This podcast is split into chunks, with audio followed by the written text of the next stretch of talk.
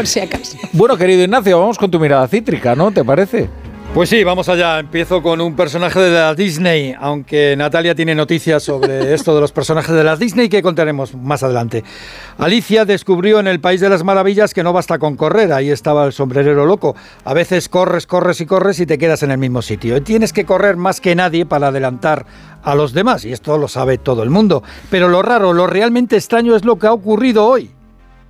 Que alguien quedándose parado ha sobrepasado al que va adelante. Esto es lo que ha ocurrido con la economía alemana, que está prácticamente parada y aún así hoy Alemania se ha convertido en la tercera economía mundial al adelantar a Japón. Y es que el país del sol naciente ha tenido un imprevisto declinante anochecer económico y ha entrado en recesión.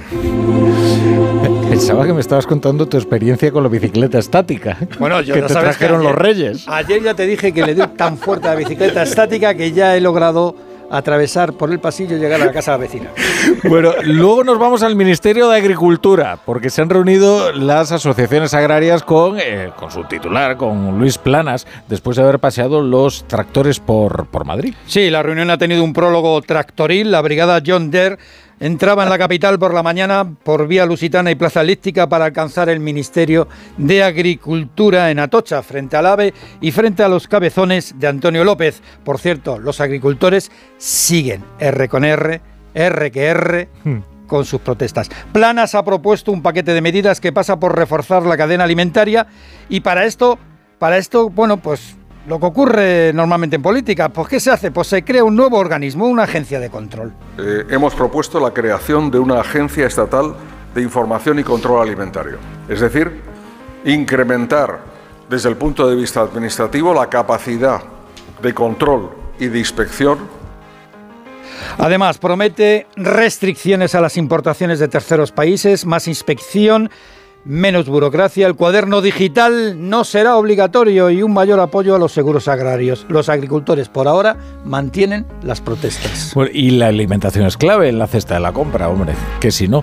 Y, y también en la inflación. El IPC se acelera en este principio de año. Sí, la inflación interanual escala tres décimas al 3,4%. Los alimentos suben más del doble, al 7,4%. Legumbres, hortalizas, aceite, pescado son los alimentos que más se encarecieron, aunque es la electricidad lo que más sube al recuperarse algunos impuestos por parte de Hacienda. Aquí la UGT pide cautela, comisiones reclaman más control al gobierno y el PP resalta la caída del poder adquisitivo. Resulta que los españoles cada día tenemos menos poder adquisitivo. E instamos al Gobierno a que a través del Observatorio de Márgenes Empresariales conozcamos exactamente dónde se está quedando el dinero. que eh, se examine con cuidado la retirada de las medidas antiinflacionistas que se habían dictado por el Gobierno de España.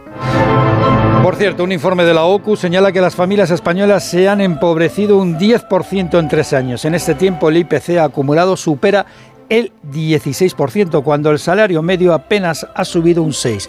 No solamente el IPC recorta la renta disponible de las familias, sino también el pago de la hipoteca. Y para la renta disponible es fundamental el coste de la deuda, pero más aún tener un empleo estable. Sí, el gobernador del Banco de España, Hernández de Cosa, ha alertado de la fuerte rotación que hay en el mercado laboral español y del crecimiento de los fijos discontinuos. No es tan importante si uno tiene un contrato indefinido temporal, sino si verdaderamente la rotación que se produce en esos contratos es muy alta o muy, muy baja. Al menos para los trabajadores con contrato fijo discontinuo no se produce eh, esa, esa reducción de, de la rotación que, que querríamos. Los nuevos contratos apenas duran poco más de un mes. Hernández de Cos también ha apuntado que la inflación se irá moderando y esto permitirá una rebaja de los tipos de interés, algo que vendrá bien a las familias, también a las empresas. Por cierto, Rafa, de nuevo se ha incendiado un tren que iba camino de Extremadura, en este caso de Cáceres. El ministro Oscar Puente explica las razones. Eh, A ver, son incidencias normales. Eh, a veces se incendia un tren. Yo muchas veces lo explico, ¿no? Tengan en cuenta que el material rodante ferroviario de nuestro país es un material que no se renueva, en el caso de las cercanías, desde 2008. No hay un solo tren posterior al año 2008 en la red ferroviaria española.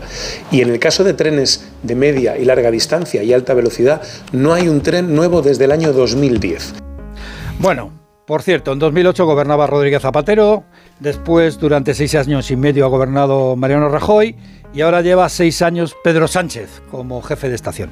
Por cierto, justo antes de la pandemia, Fomento anunció la compra de más de 300 trenes nuevos. Otra cosa es que en la línea extremeña o en cercanías Sí. el material rodante sea veterano. Eh, por cierto, eh, durante todo ese tiempo hemos tenido ministros de fomento y de transportes más o menos eficaces.